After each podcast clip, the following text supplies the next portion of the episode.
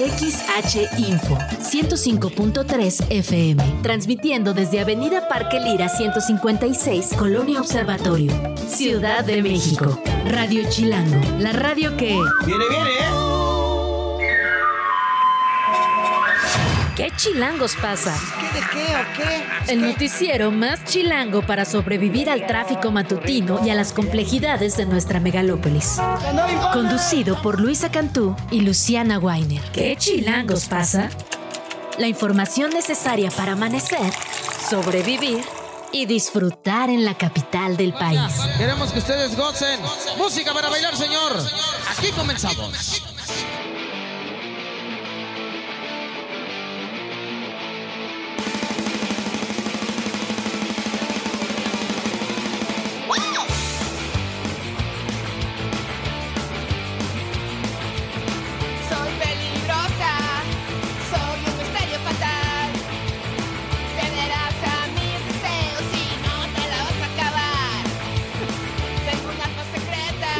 Broma de que estábamos aplaudiendo porque ya tenemos esa edad en la que aplaudimos cuando nos ponen música movida. No, yo estaba Ni tan chavas ni tan chidas. Yo te vi moviendo el hombrito, sacando la manita para aplaudir. No es El cierto. cuello. Oiga, no le crean. Yo estaba dándolo todo como si fuera adolescente. Como si fuera Hasta me jueves. pusieron de buen humor. Como si fuera jueves. Oye, y también iba a decir aquí como aclaración. Esta lista la decidimos antes de saber qué iba a pasar en la política el día de hoy. Efectivamente, la canción se llama Peligrosa, pero es independiente a la información que le vamos a presentar. Son las navajas, incluida en el álbum Rock and Rock Filoso, Rock and Roll Filoso del año 2014. Son las 7 con 1, ya lo decíamos, Luciana, separamos esta canción peligrosa de la información, aunque Sí. también está bastante movida. Pero nos ayudó, nos ayudó a transitar, digamos, este inicio de día.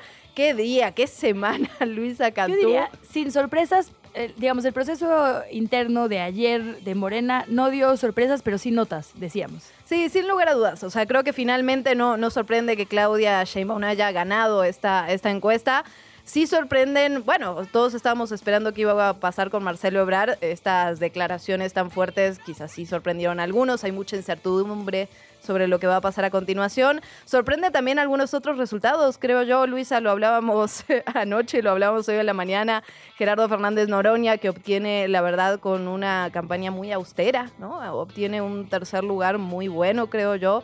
Monreal, a mí me sorprende, la verdad, Monreal eh, que haya quedado tan abajo, con números tan, tan bajos, incluso por debajo de Manuel Velasco. Un personaje que es tan importante en la política nacional, con tanto peso, pero que con la ciudadanía, con los votantes, pues parece que nomás, ¿no? Bueno, Manuel Velasco hizo su esfuerzo haciendo videos de ejercicio con Anaí en YouTube y TikTok, y ahí está su 7% de rédito. entonces, Anaí estaba ya en gira de RBD, ¿eh? porque, hay, porque hay prioridades en esta vida. Pues así las cosas en el proceso interno de Morena, ya lo decías, eh, se dieron a conocer los porcentajes. Y yo y ahora que decías de Ricardo Monreal, es la segunda vez que esto le pasa con Claudia Sheinbaum. Hay que recordar que en la encuesta para definir quién iba a ser el abanderado o la abanderada de Morena para la Ciudad de México, también Claudia Sheinbaum le ganó a los hombres que estaban compitiendo. En ese entonces Mario Delgado, Martí Batres y Ricardo Monreal. En ese entonces también hubo pataleos y bueno, finalmente unidad y cierre de filas por todo un sexenio hasta llegar al proceso que vimos ayer. Pero bueno, Luciana Weiner, creo que ni te saludé hoy. Buenos días. Hola, buen Si día. te parece, arrancamos.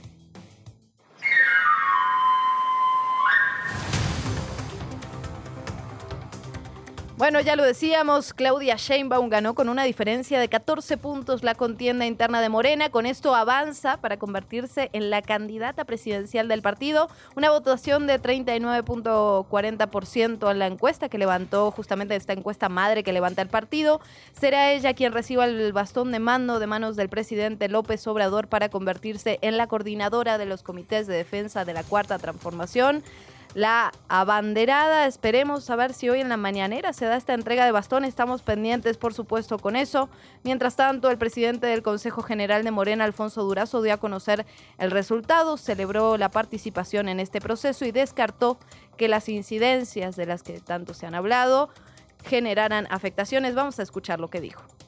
Informo a ustedes que hemos concluido con éxito todas las fases contempladas en el acuerdo del Consejo Nacional, que el proceso cumplió plenamente con las reglas y objetivos de la convocatoria, que fue un ejercicio democrático, unitario y sobre todo participativo, factores determinantes para sus buenos resultados.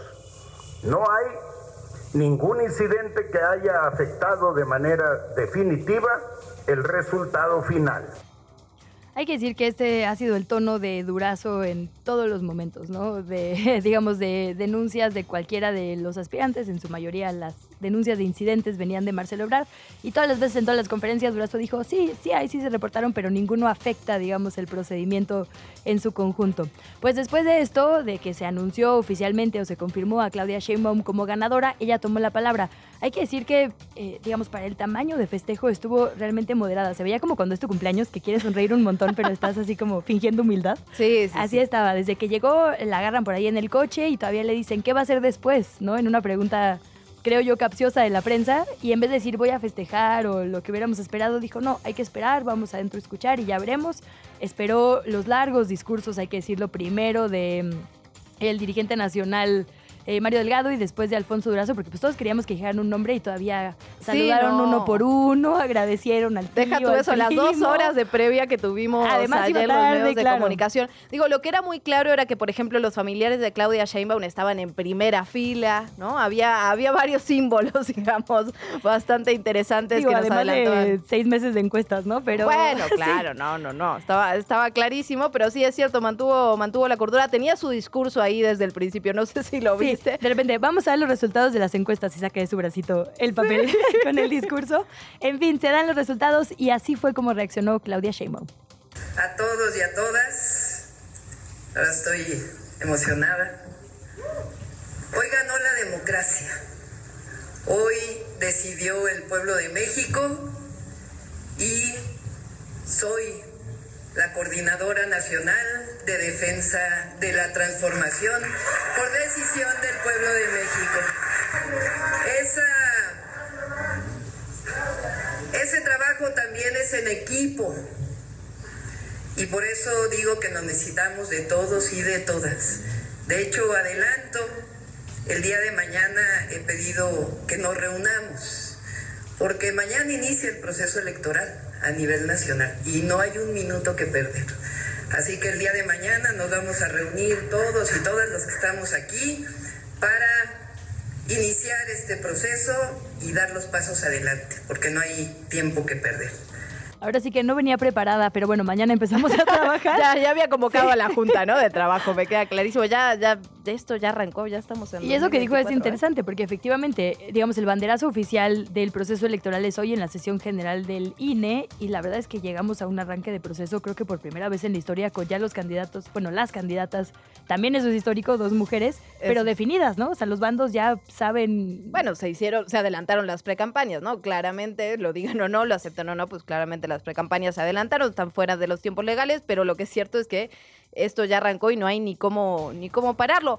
¿Te parece si revisamos los números? ¿Cómo Venga. quedaron ahora sí que numerito por numerito? Claudia Sheinbaum, 39.4%. Este es el promedio de las cinco encuestas. Recordemos la encuesta madre y las que eh, la verdad cuatro tuvieron variaciones mínimas, ¿no? Entre, Sí, entre sí, ellas. la verdad es que sí, y eso lo habíamos platicado en los días anteriores, las variaciones fueron muy pequeñas, no hay ninguna casa encuestadora que se fue. Hay que decirlo, si hubiera habido una casa encuestadora haciendo una encuesta espejo y tenía un resultado bien distinto, se hubiera descalificado por el resto de los procesos electorales, ¿no? Pero bueno, te estabas diciéndonos, perdón. No, sí, 39.4 Claudia Sheinbaum, Marcelo Ebrard 25.8, Adán Augusto López 11.2, Gerardo Fernández Noroña 10.6, esto recordemos que es en el promedio, no la encuesta madre, Monreal 5.9, Manuel Velasco 7.1, además con la presencia de casi todos los contendientes en el proceso, Mario Delgado se lo vio muy contento, Mario Delgado estaba celebrando el fin de esta primera etapa, vamos a escucharlo. Hemos terminado un proceso histórico, inédito para la democracia de nuestro país. El día de hoy, el Movimiento de Regeneración Nacional y sus aliados, por primera vez en su corta y fulminante historia, llega a este segundo momento de transferencia del poder y de cesión del bastón de mando dentro del movimiento del que surge la cuarta transformación bajo la consigna de que el pueblo pone y el pueblo quita. Y él y el proyecto de nación están antes que cualquier aspiración personal. Corta y fulminante historia. gran, gran frase, gran frase, de hecho, Mario Delgado. Sí, y bueno, lo hizo, como sabemos, en un podio con casi todos los participantes en este proceso, es decir, todos menos Marcelo Ebrard, que ya había adelantado desde el mediodía que no iba a acompañar esta conferencia porque no está acompañando los resultados de la encuesta. Dice que en su opinión, la cantidad de incidentes detectados era suficiente para pedir que se repusiera. Obviamente el partido le dijo, pues no, no va a suceder. Y entonces no estuvo ahí, pero sí estuvieron ahí el resto. Y la sorpresa, lo decíamos de la jornada, eh, fue Gerardo Fernández Noroña, que quedó en tercer lugar con 12% de los votos pero eh, muy pegadito a quienes hicieron campañas muy espectaculares, ¿no? Por ahí no sé si te acuerdas que Noroña dijo, yo no voy a pagar espectaculares, yo no voy a pagar pauta en redes sociales. En sus videocharlas decía, si tú estás conmigo, haz tú solito o tú solita en tu casa tu cartulina que diga Noroña es pueblo y pégala en la ventana, ¿no? Una, pues sí, una campaña muy, muy austera y solo hubo un punto de diferencia, digo, eh, queda arriba, no, no por mucho, pero sí arriba de gente como Dan Augusto López que tapizó el país de espectaculares, ¿no? Sí, ¿no? Y que gastó un dineral, no sé si lo sabremos alguna vez, pero claramente gastó un dineral en esta pre Y era el que tenía la cara más seria ayer, ¿no? Sí, bueno, e-, es difícil porque siempre es serio, pero creo que ayer sí estaba un yo, poco yo más apuesto serio de que esa es su cara, la verdad. Pero, pero bueno, hay, hay, diferentes opiniones al respecto. Lo cierto es que cuando fue a levantar la mano de Claudia, eso sí fue un momento, Sí, digamos, de tensión, ¿no? Hubo ahí un, un delay en la respuesta. Pero sí, estoy de acuerdo. Fernández Noroña fue uno de los, de los grandes sorpresas. Lo, lo platicamos al inicio de este espacio. En la encuesta madre quedó por arriba. Oye, y me encantó porque desde antes, digo, claramente es alguien muy relajado, ¿no? Toda su personalidad, digamos, es tiene este estilo como desenfadado.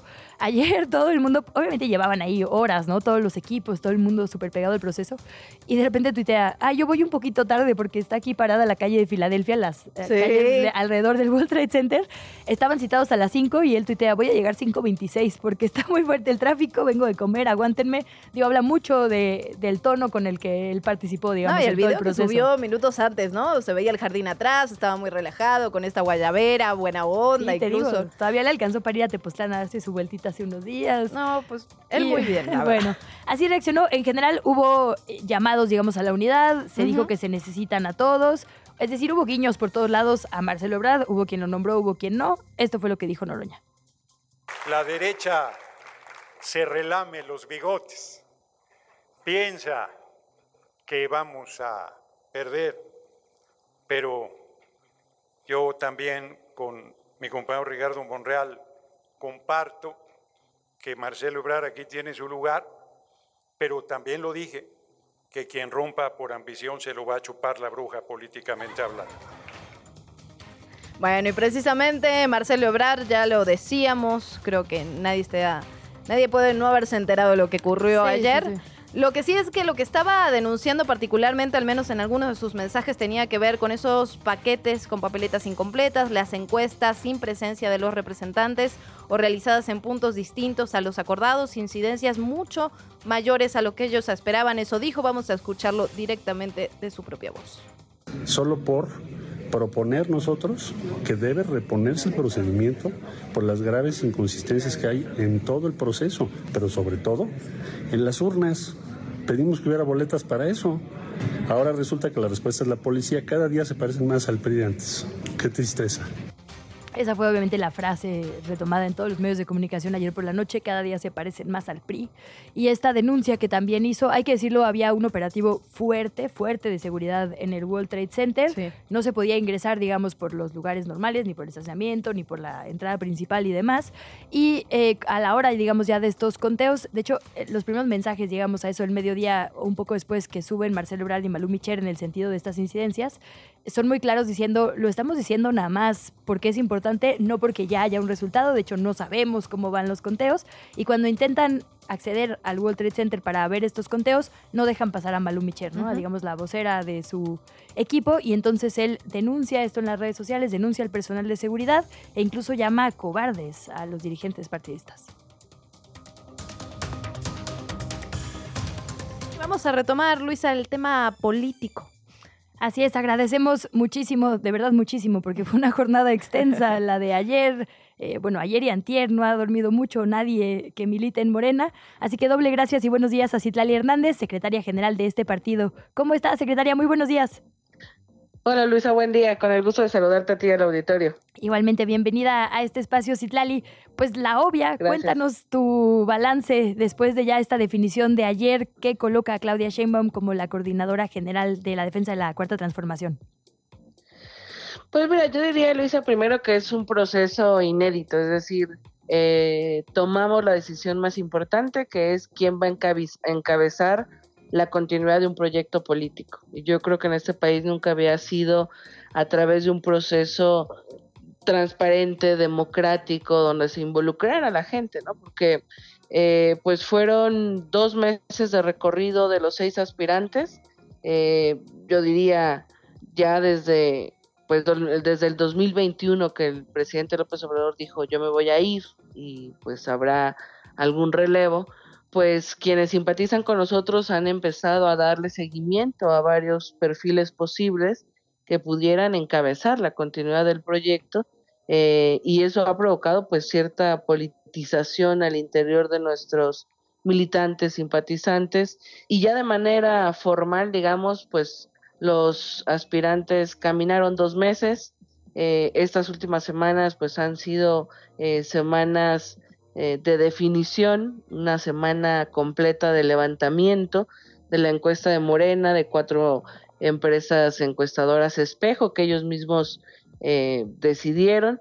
Y bueno, esta etapa final que ha sido eh, interesante, compleja, que ha sido justamente que una de las preguntas que definió este resultado, la ciudadanía la contestó a través de una boleta. Entonces, lo que implica eso logísticamente en términos de que la boleta esté en campo y luego esté resguardada acá en la Ciudad de México y luego el proceso que ha sido de horas de revisar cada uno de estos paquetes de encuesta, digamos, con la supervisión de un representante de cada uno de, de los y la aspirante y bueno, al final, eh, ayer, que era nuestra fecha límite, ya con un resultado, pues Claudia Sheinbaum es la ganadora, la que contó con el respaldo de la ciudadanía. Y yo diría de verdad que eh, en Morena estamos muy orgullosos que a pesar de detalles operativos, logísticos, que sin duda de un proceso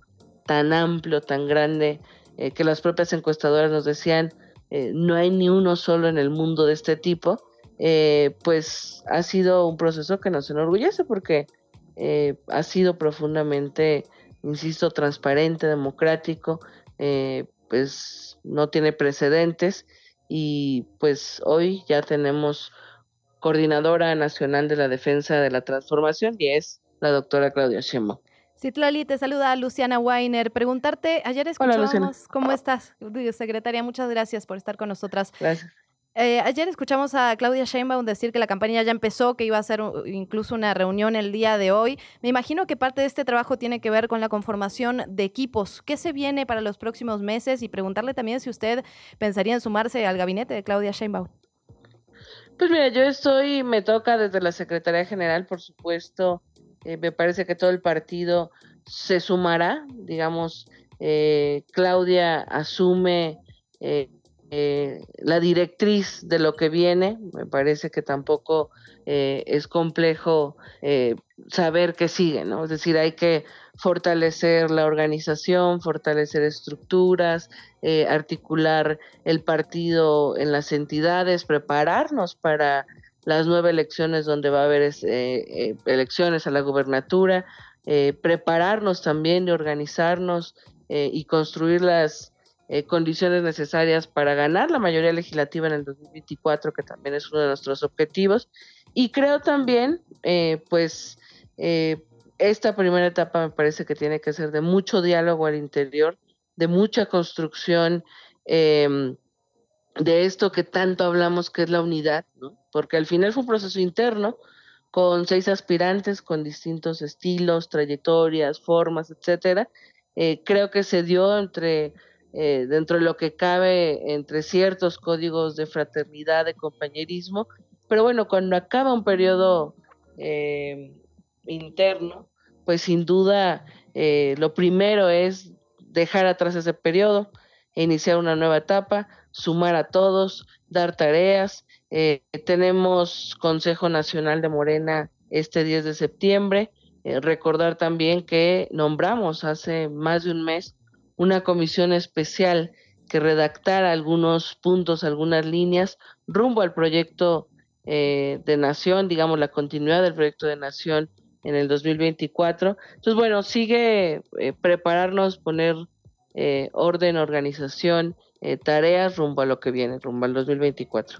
Citlali, tenemos tres minutitos antes del corte. Si, si va a entrar el corte, te voy a hacer una señal así como un toso o algo, para que sepas que ya viene y no interrumpirte. pero preguntarte por esto que, pues, que también pone sobre la mesa el tema de la unidad. Marcelo Ebrard ya anunció que tendrá algún tipo de proceso el lunes. Hay preocupación, digamos, desde la dirigencia partidista por este grupo político también eh, parte de su movimiento. Y la otra, eh, que también quisiera preguntarte es por el proceso de la Ciudad de México. Una vez concluido el federal, ¿qué esperamos o cuáles son las fechas del local? Mira, sobre lo de Marcelo, esperando que eh, pueda tomar la mejor decisión. Me parece que ha sido un proceso eh, largo. Sus representantes todo el tiempo lo decían. Eh, nosotros no nos vamos a ir, solo tenemos derecho a hacer planteamientos que nos permitan certezas, etcétera. Creo yo, lo digo con mucha sinceridad, creo que desde la dirigencia nacional todo el tiempo se, se estuvo se estuvo tratando de resolver cada uno de los planteamientos. Eh, lamento que eh, Marcelo esté en esta posición y ojalá, como eh, ayer lo decían varios de los aspirantes, pues sepa que en Morena tiene una puerta abierta, que él ha formado parte de este proyecto, formó parte del proceso hasta el último día y me parece que se adelantó a hacer una serie de posicionamientos incluso antes de tener un resultado. Y sobre la Ciudad de México, bueno, pues seguramente en las próximas semanas eh, emitiremos una convocatoria para definir justamente quién va eh, a encabezar los trabajos en las nueve entidades donde va a haber elecciones. Yo creo que será cuestión de semanas, eh, sin duda es lo que sigue y de ahí para adelante para prepararnos para el 2024. Secretaria, si nos da unos segunditos, vamos a ir a una pausa y enseguida volvemos. ¿Nos podría aguantar en línea un minutito más? Sí, claro que sí, con mucho gusto. Muchísimas gracias. Pausa, venimos. ¿Qué chilangos pasa? Regresamos.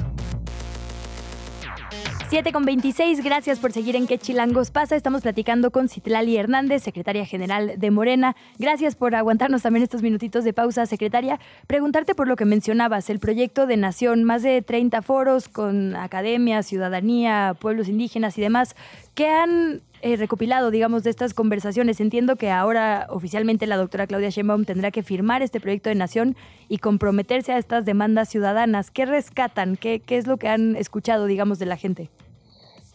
Mira, pues fueron, esta primera fase fueron varios foros con especialistas, con sectores, por ejemplo, eh, los compañeros que estuvieron a cargo del sector cultura, pues han tenido reuniones de horas escuchando eh, críticas, planteamientos, propuestas, sugerencias, eh, todo lo que se ha planteado a través de foros, de charlas y de consultas que hicimos en las plazas públicas, eh, pues se aterrizará en un documento muy sencillo que se le presentará, en este caso a Claudia, el domingo 10 de septiembre, que le vamos a pedir que firme, que acepte con una serie de líneas programáticas pero lo que tiene planeado la comisión especial que está articulando, yo diría, no solo eh, estas líneas, sino provocando la discusión, es eh, una serie de etapas. Sigue hacer estos foros estatales, regionales, sectoriales, claro, ya bajo la conducción, eh, en este caso de Claudia, que ya es nuestra coordinadora,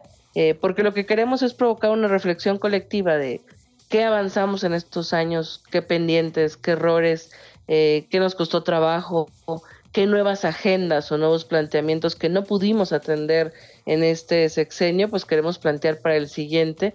Eh, y eso es lo que eh, Luisa, organizar y fortalecer una estructura que nos permita seguir construyendo las mejores condiciones para el 2024 en términos organizativos electorales, pero también seguir provocando una discusión de qué representa la cuarta transformación, en qué consiste nuestro proyecto y fortalecer nuestro vínculo con los sectores, con el movimiento social, con la gente que simpatiza con nosotros, de tal manera que podamos hacer una especie de corte de caja. ¿Dónde estamos? ¿Qué sigue? ¿Qué falta? Eh, una especie incluso de autocrítica eh, e involucrar a la ciudadanía que simpatiza con nosotros eh, en esto. Secretaria, no le queremos sacar mucho más tiempo, sabemos que han sido horas muy complicadas. Simplemente para cerrar, preguntarle por esto que platicamos hace unos minutos sobre las declaraciones de Marcelo Ebrard. Deja usted la puerta abierta para que Marcelo, digamos, se acerque, dialogue. Sin embargo, por las declaraciones parecería un poco difícil. ¿Daña esto al movimiento de forma interna? ¿Ha habido otros aspirantes que se han quejado del proceso, por ejemplo? Mira, pues ayer que se presentó el resultado vimos a los otros aspirantes, ¿no? A Ricardo Monreal, a Don Augusto López, eh, a Manuel Velasco, a Gerardo eh, Fernández Noroña. Vimos a todos los aspirantes cerrar filas con el resultado. además recordar que eh, todos firmaron un acuerdo con las reglas, con una serie de compromisos, y entre ellos era reconocer el resultado, aunque no les fuera eh, satisfactorio. Ayer que veíamos los resultados, una de las empresas encuestadoras fue propuesta por Marcelo Ebrard y esa casa encuestadora eh, también dio como ganador, eh, como ganadora a Claudia Sheinbaum. Entonces, ojalá Marcelo reflexione, que piense con cabeza fría. lo nuestro es un tema de proyecto de nación. y pusimos las reglas, el método se aceptó, Muchos de los planteamientos que hizo en público y en privado eh, se trataron de resolver justamente porque no queríamos una ruptura eh, y sin embargo, bueno, lamentablemente llegamos a este momento. Eh, insisto, creo que es importante decir que pues Marcelo Ebrard tiene una lucha vinculada a nuestro movimiento y pues por supuesto que tiene una puerta abierta, pero también pues decirlo con mucha claridad, pues este proyecto es mucho más fuerte que cualquier liderazgo, que cualquiera de nosotros mismos.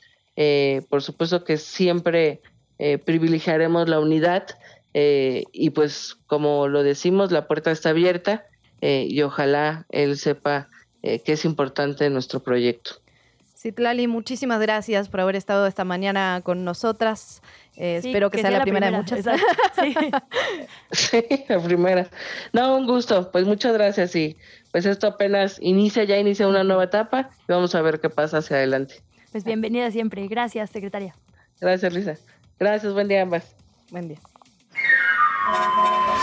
¿Qué chilangos pasa? ¿Qué de qué o qué? Pues qué. Habíamos quedado en platicar con Daniel Cibaja, el diputado y representante de Marcelo Ebrard, en este proceso interno. Hasta el momento no hemos podido comunicarnos, vamos a seguir insistiendo, pero tenemos más información, sobre todo información que nace aquí en la Ciudad de México y que tiene que ver con un incendio en la colonia Magdalena de las Salinas, en una bodega del IMSS. Los bomberos ya están trabajando por allá desde hace una hora para controlar este incendio. Es una bodega que está ubicada en la calzada Vallejo y Coltongo en la alcaldía Azcapotzalco. No se han reportado afortunadamente personas heridas hasta este momento. Y bueno, el almacén es uno donde se guardan colchones e insumos médicos, entonces atentas, atentos a reacciones.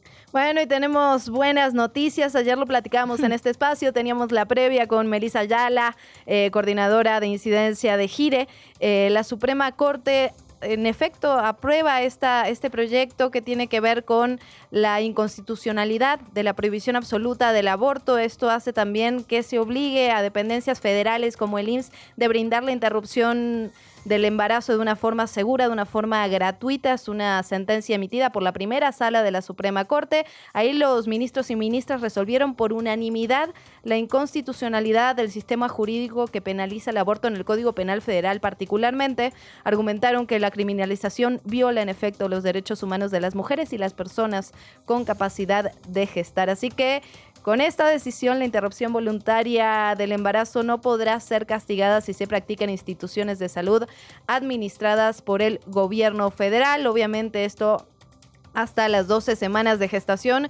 Gran noticia que se dio ayer, quedó un poquito opacada, ¿no? Por todo el clima político, pero la verdad es que es, es una noticia fundamental en pro de los derechos de las mujeres, de los derechos sexuales y reproductivos.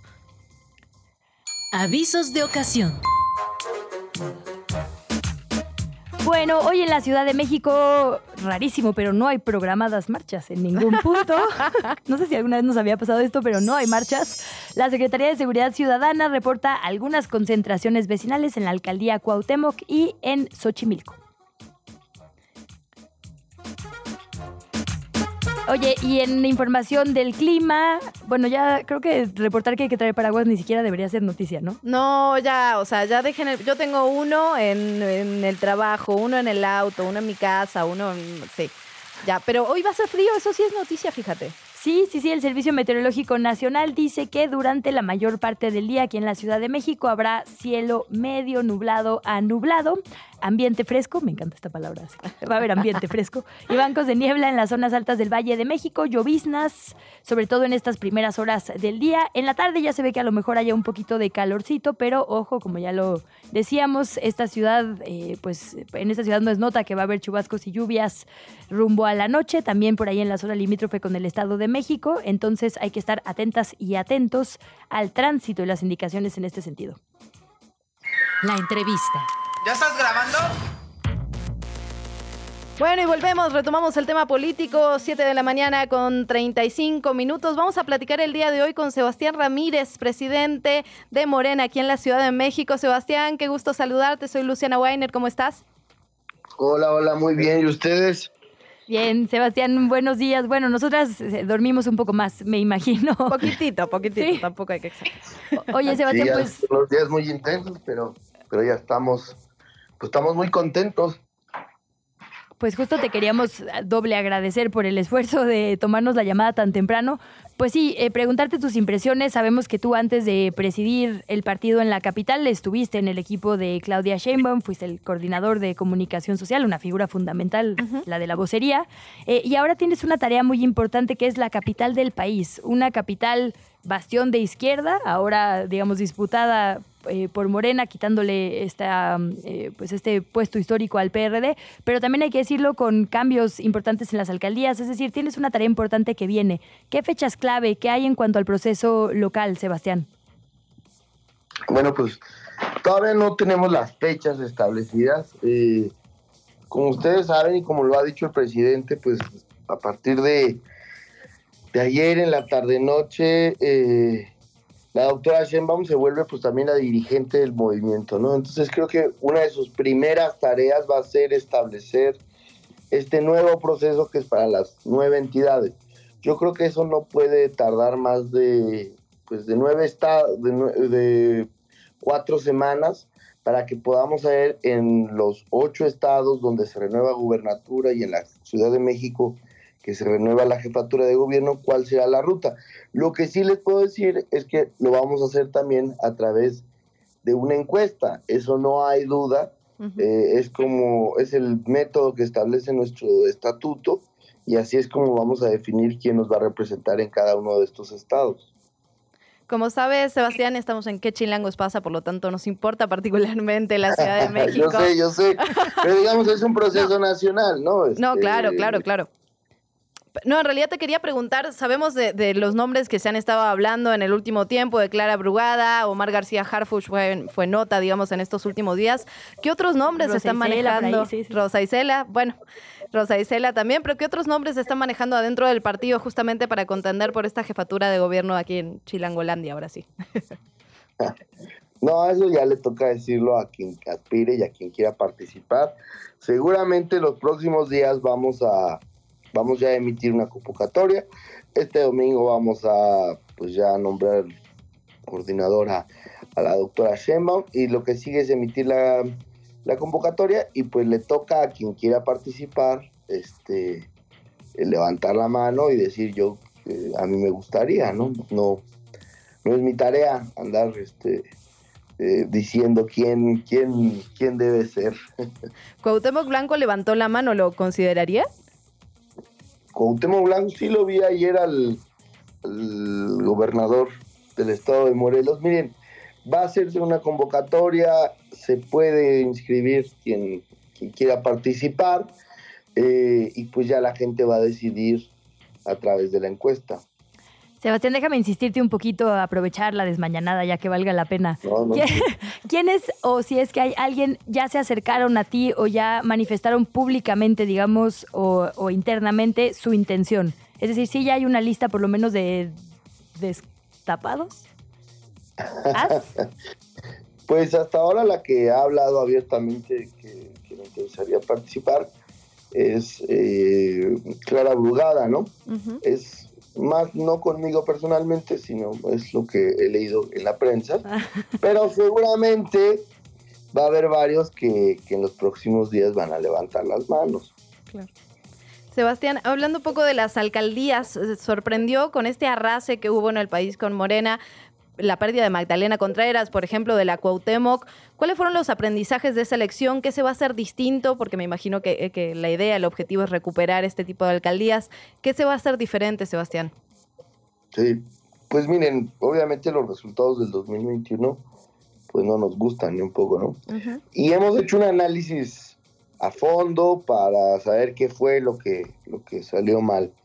Eh, ¿Qué creemos? Que nosotros no nos podemos dar el lujo de, de estar desorganizados. Nosotros en 2021, por todo el contexto de la pandemia, etcétera, estábamos eh, muy desorganizados y hoy en día eh, pues hemos llevado, ya llevamos a cabo un proceso de reorganización del movimiento muy, muy intenso. Y lo otro es ir unidos y con buenos candidatos, ¿no? Eh, tiene que, tenemos que garantizar que, pues, que todos los equipos que confluyen en Morena puedan participar, estén incluidos. Eh, pues por eso es tan importante eh, pues los mensajes de anoche, ¿no? De, de, varios de los aspirantes y de la propia doctora Sheinbaum, eh, pues de que aquí no sobra nadie, porque si nosotros, si se actúa con soberbia, si se actúa sin generosidad, eh, pues se excluyen a liderazgos y a referentes de nuestro movimiento que ayudan mucho. Eso es lo que nosotros tenemos que cuidar muchísimo hacia, hacia 2024. Sebastián, y alianzas, por ejemplo, también con partidos, por ahí digo las obvias, ¿no? PT, Verde, pero por ejemplo también estos PES, ¿no? Eh, bueno, y equivalentes, porque han ido cambiando de, de nombre en lo local y así, pero hablando de. los registros, ¿no? Sí, hablando de Cuauhtémoc Blanco precisamente, eh, ¿con quién prevén alianzas en lo local? Y también preguntarte, eh, nos decías ya, sí va a haber una encuesta para jefatura de gobierno, ¿cómo va a ser la definición para alcaldías y diputaciones? ¿Cómo, cómo se va a definir por allá? Pues miren, nosotros estamos ya intentando construir una, una alianza con nuestros eh, aliados del Verde y del, y del PT. Estamos trabajando en, definir cómo se puede construir esa alianza. Creo que hay un buen ambiente de, de, de ir en conjunto. Y eh, todo lo demás, tanto alcaldías como distritos, también se decide por, por encuesta. Entonces, eh, pues nos esperan varias, varias encuestas. Eh, pero es el mejor método para evitar que haya, que haya imposiciones y para garantizar que sea la gente la que tome la decisión. Sebastián, y ya hablando en lo personal, ¿cuáles serían tus aspiraciones a corto, mediano plazo? Pues mi principal aspiración es garantizar que, que nuestro movimiento ratifique su triunfo en el 2024 en la jefatura de gobierno. Yo tengo la responsabilidad de, de conducir eh, al movimiento, por lo menos en una primera etapa, hasta que tengamos al coordinador o coordinadora de la 4T aquí en la Ciudad de México. En ese momento, pues yo voy a poner mi cargo a disposición y le voy a, a quien sea la persona que elijamos, le voy a, eh, pues a consultar si, si, si, considera necesario que yo continúe eh, en este encargo o si prefiere que lo haga otra persona. Eh, eso ya eh, lo tendrá que decidir la coordinadora o el coordinador de, la, de los comités de defensa de la cuarta transformación en la ciudad y pues ya ahí yo ya podré tomar una decisión más, más personal, pero ahorita yo tengo un encargo que es enteramente pues dedicado al movimiento. Hay veces que uno no puede estar pensando en un interés personal, sino en el del colectivo. de dirigencia. Pues Sebastián Ramírez, muchísimas gracias por tomarnos esta llamada, estos minutitos eh, tan temprano, sobre todo insistimos. A ustedes y muchas felicidades por, por el espacio, por el nuevo espacio, que sea muy exitoso y, y qué bueno que además haya una radio chilanga, nos va a ayudar mucho. gracias, Sebastián. Pues nos seguimos escuchando. Gracias, abrazo.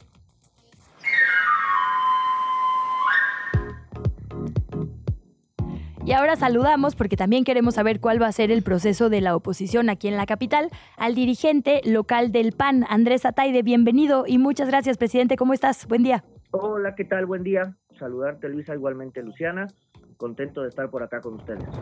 Andrés, muchísimas gracias a ti por levantarte temprano, por atendernos esta llamada. Preguntarte, ¿ya está definido de alguna manera el proceso federal? Ahora me imagino que toca pensar en lo local. ¿Cómo será este proceso para definir todos los candidatos para los puestos? Recordemos que no solo, digamos, en 2024 estará en juego la presidencia o la jefatura de gobierno, sino también más de 5 mil puestos eh, relacionados con lo local. ¿Cómo se ve este proceso, Andrés? Bien, de entrada comentarte que estamos muy contentos porque en efecto culmina el proceso nacional en términos de definir a la coordinadora de un lado y, al y a la responsable del otro, pero con muchísimas diferencias. Mientras que de un lado en el Frente Amplio por México eh, cerramos filas, todas y todos, no solamente partidos políticos, sino también la Marea Rosa, ciudadanía en general, muchos sectores productivos del país, de la ciudad con Xochitl Galvez, por el otro lado, más bien, y lo vimos ayer, y lo digo de verdad con, con, tristeza, vimos un proceso que más bien eh, hubo un gran elector y evidentemente, pues tristemente para ellos, en lugar de salir todas y todos en la foto, pues faltó, faltó un personaje importante y ellos cerrarán filas muy seguramente con la doctora Sheinbaum. Y en efecto, como bien dices, al terminar este proceso, comienza eh, informalmente todavía, porque formalmente todavía no arranca el proceso electoral, seguramente arrancará formalmente aquí en la ciudad este fin de semana, pero comienza el proceso para definir los espacios aquí en la capital del país. Nosotros, las dirigencias del PAN, del PRI y del PRD aquí en la Ciudad de México, en las personas de un servidor, de Nora Arias, de Israel Betanzos, estamos platicando sobre qué es lo que no tiene que pasar con nuestro proceso. No queremos que pase lo que vimos ayer en el World Trade Center aquí de la Ciudad de México, para la alianza opositora, para el Frente Amplio por México aquí en la ciudad. Es muy importante salir en unidad, es muy importante arropar, reitero, a la marea rosa y también ir definiendo, como también bien lo dices, ir definiendo las alcaldías, los distritos eh, locales y también así los federales. Así que yo espero que todo avance eh, un poquito más rápido, pero reitero y muy importante en unidad, porque estoy seguro que si logramos eso, el próximo año no solamente competiremos la Ciudad de México, sino que la volveremos a ganar porque ya la ganamos en el 2021. Dirigente, hay varias manos levantadas de diferentes partidos. Está por ahí el PRI con Adrián Rubalcaba, en el PAN hay varias figuras. Eh, pienso principalmente en Santiago Tabuada, por ejemplo, que ha eh, dicho que quiere ser el representante, pero bueno, está Lía Limón. Hay un montón de figuras, digamos, que ya anticipadamente han dicho que les interesa la jefatura de gobierno. Morena dice que va a ir, como siempre, eh, con un método de encuesta. ¿Qué van a hacer los partidos en la Ciudad de México? Lo mismo que con el Frente, es decir, un, un proceso, digamos, pues, de convocatoria a una encuesta, aunque quizás eh, se defina, digamos, ya no con una votación. ¿Qué, tienen pensado ya en cuanto a metodología? Me parece que aquí es muy importante, primero, en efecto, reconocer a todas y a todos los perfiles que han eh, levantado la mano. ¿Cuántos son, eh? Pero yo no pude recapitularlos Desde el podría decir eh, que Santiago Tabuada lleva prácticamente cuatro años, cuatro años y medio siendo el mejor alcalde de la ciudad. Pero también está la senadora Kenia López Rabadán, que en el Senado ha dado la batalla y ha señalado al gobierno de Morena, no solamente a nivel federal, sino también aquí en la ciudad. Está Lía Limón, que se dice fácil también, pero recibió un Álvaro Obregón hecha pedazos por el desastre que dejó Laida Sansores y en prácticamente año y medio, dos años, Lía Limón ha logrado cambiar el rostro a esta, a esta demarcación pero también en el PRI hay perfiles muy competitivos. Adrián Rubalcaba también lleva ya eh, dos periodos siendo de los mejores alcaldes de la ciudad. Está la diputada federal Cintia López Castro, el diputado federal Javier González Irión. En el PRD han levantado la mano Víctor Hugo Lobo, el diputado federal Luis la propia presidenta del PRD capitalino Nora Arias. Es decir, en términos de perfiles me parece que la oposición está muy potente y debo decir incluso que a diferencia de sexenios anteriores, donde sobre todo en ese PRD dominante en la ciudad las campañas para, para el PAN eran eh, muy testimoniales, en esta verdaderamente creemos que en unidad, en alianza, arropando no solamente a, perfiles partidistas, sino también ciudadanos, podemos, podemos dar el campanazo y volver a ganar, reitero, la ciudad. ¿Cómo le vamos a hacer? Estamos en eso. Estamos platicando prácticamente diario las dirigencias. Reitero, tenemos claro qué es lo, qué es lo que no nos puede pasar, que es lo, de la, lo, lo que le sucedió a Morena el día de ayer. Y poco a poco iremos avanzando para llegar a los acuerdos. Y reitero, el que pueda haber un método democrático y en donde todas y todos sean incluidos. Bueno, decías eh, en alguna entrevista, digo, han pasado algunas semanas ya, pero que el, el, candidato o la candidata para la Ciudad de México tenía que venir del PAN. Ya con la definición en lo federal, ¿esto puede cambiar de alguna manera? No, a ver, yo como presidente del PAN sostengo que a mí me encantaría que fuera una mujer o un hombre panista el que encabezara los esfuerzos de la alianza opositora, lo sostengo. Pero también hay que decir que formamos parte de una alianza y que es muy importante que todos los partidos que integramos esta alianza y también ciudadanía eh, en general podamos todas y todos ser escuchados y tomados en cuenta. Así que yo estoy convencido que tenemos que ir en este proyecto de ciudad con la mujer o con el hombre más competitivo, con el que más nos pueda acercar al sueño de ganar la ciudad, porque ante la crisis, ante el desgobierno que tenemos aquí en la capital, es urgente cambiarle el rumbo a la Ciudad de México. ¿Cómo se van a repartir las candidaturas de las alcaldías, eh, Andrés Ataide? Es decir, ¿cuántas le va a tocar eh, liderar al PAN, al PRI, al PRD? ¿Cómo va a ser este proceso? Estamos apenas haciendo el, el dibujo. Reitero, me parece que hay perfiles de los tres partidos que en cada una de estas 16 demarcaciones hay perfiles ya muy arraigados, con una influencia, con un liderazgo vecinal importante y que me parecería importante darle también continuidad a estos perfiles. Pero apenas estamos en el dibujo y reitero, lo más importante es que tanto el PAN como el PRI, como el PRD, como ciudadanía en general, nos sintamos debidamente representados en esta alianza para poder alinear, permítanme así decirlo, poder alinear los incentivos y que todas y todos rememos hacia el mismo lado y que el próximo año logremos cambiarle el rumbo a esta ciudad. Nos dices, Andrés, que están justamente en este proceso de definir cómo van a ser eh, las definiciones, vale la redundancia, para los diferentes uh -huh. puestos de elección popular. Preguntarte si hay alguna fecha a la que podemos estar atentos, cuándo se va a definir esto, si tienen pensado algún tipo de reunión, de congreso, de foro. Sí, mira, el, el, el, proceso electoral en la Ciudad de México muy probablemente arrancará este fin de semana. Uh -huh. El Instituto Electoral de la Ciudad de México sesionará en pleno para darle formalmente arranque, darle banderazo este, a este proceso electoral, al ordinario 23-24. Yo te puedo decir que las dirigencias del PAN PRI PRD aquí en la ciudad nos reunimos si no diario, casi diario, y si no nos vemos, nos marcamos, eh, porque queremos hacer eh, las cosas bien. Me parece que hicimos un muy buen esfuerzo en el 2021, salimos en unidad, salimos empaquetados, eh, tuvimos buenos perfiles como candidatas y candidatos, y por eso yo también creo que los resultados fueron los que fueron. Si en el 21 se hubiera votado por jefatura de gobierno, la alianza PAN-PRI-PRD le hubiera ganado a la alianza de Morena, PT y El Verde. Entonces hay que hacer otra vez las cosas con mucho cuidado, detectando a los liderazgos, fomentando a los perfiles, reitero, que traen incidencia en sus territorios. Y eh, yo estoy seguro que después del banderazo de salida de este fin de semana, lo que sigue, quizá la otra fecha importante que publicará en su calendario el propio Instituto Electoral, es el 5 de octubre, porque el 5 de octubre eh, parece que es la fecha límite para que los partidos políticos eh, publiquemos los métodos de selección de candidaturas. Mm. Así que eh, te podría decir que quizá el deadline oficial siguiente es el 5 de octubre. Andrés, tenemos dos minutitos y nos entra forzosamente un corte para ir cerrando y agradeciéndote muchísimo, por supuesto, el tiempo y tu presencia en este espacio. Preguntarte por las debilidades que consideras que tiene la oposición, eh, los focos rojos, la autocrítica también de, de estas últimas administraciones. ¿Qué tienen que mejorar? Mira, justo ayer tuve consejo regional eh, del PAN acá en la Ciudad de México y les, les, decía que hay dos malditos pecados capitales, así, así lo expresé. El primero son los egos, el creer que como nos fue muy bien en el 2021, haciendo poco o haciendo nada, en el 2024 nos volverá a ir muy bien. Y eso es mentira. Por supuesto que el próximo año yo lo veo así, va a ser una elección de Estado.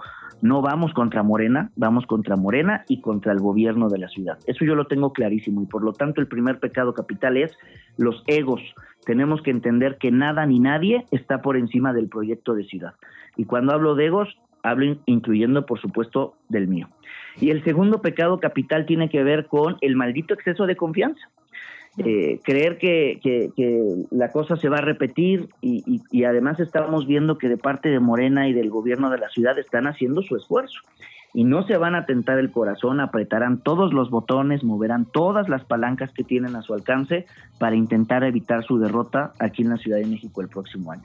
Así que los egos y el exceso de confianza son, me parece, dos factores que en la medida en que la oposición caigamos en ellos, por supuesto el sueño de competir y ganar la jefatura de gobierno el próximo año se nos aleja.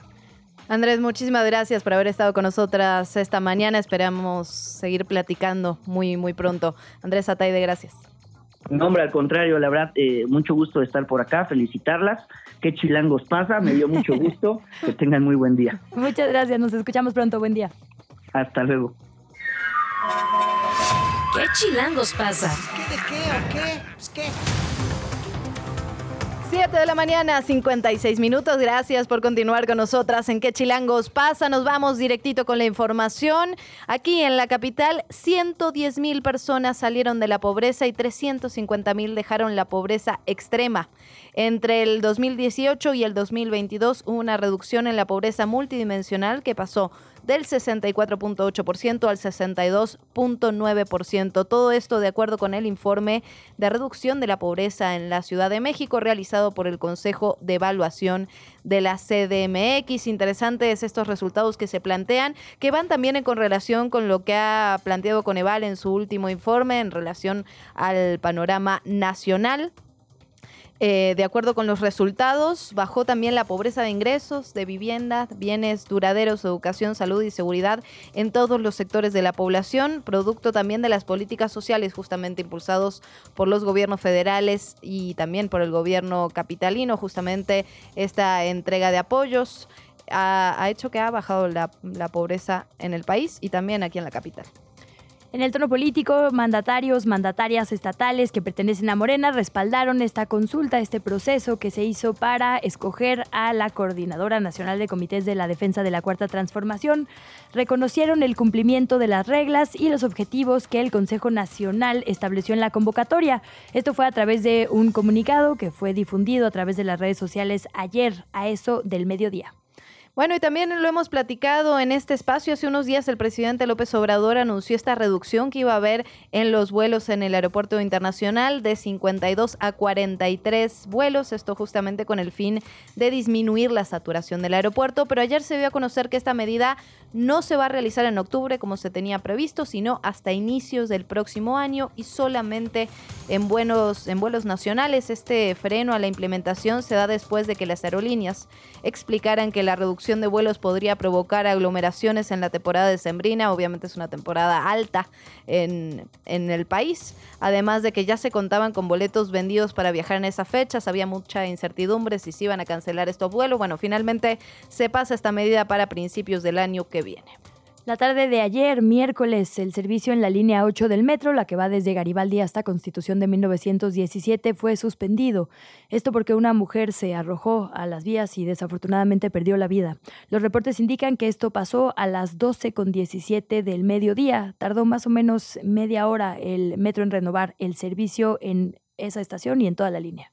Bueno, y en estas historias de la CDMX, Osilín Tejeda, que era un hombre mejor conocido como El Mara, un personaje histórico, icónico también del patinaje capitalino, murió durante la madrugada del 22 de agosto a una cuadra del parque de patinaje de San Cosme, ahí solía patinar, y también era una persona que estaba en situación de calle, por lo tanto también ese lugar era su casa, era un chico centroamericano que llegó desde niño a México, siempre vivió en situación de calle, a pesar de que sí recibía propuestas justamente de ayuda, pero porque se ganó también el cariño de las personas que lo conocieron. Hay múltiples videos del Mara en el que se le ve desde adolescente patinando justamente en ese lugar, haciendo trucos. Y los amigos del Mara, con la solidaridad de la comunidad skater y el apoyo del activista Kenia Cuevas y de la Casa de las Muñecas, salvaron de la fosa común el cuerpo del querido patinador, lograron darle un entierro digno en el Panteón Civil de San Lorenzo Tezonco. Hay que decir que esa zona, la Fara Cosmos, de verdad le ha dado, eh, digamos, un cambio por completo a la comunidad que, que, habita por ahí. No digo una comunidad muy histórica por proteger, por ejemplo, estudiantes y demás en momentos como el halconazo, pero ahora con esta fábrica justo de talleres y demás y este parque de skate, la verdad es que es, es una maravilla ver a las juventudes en ese, en ese espacio. Entonces, bueno, una historia, como dices, muy chilanga.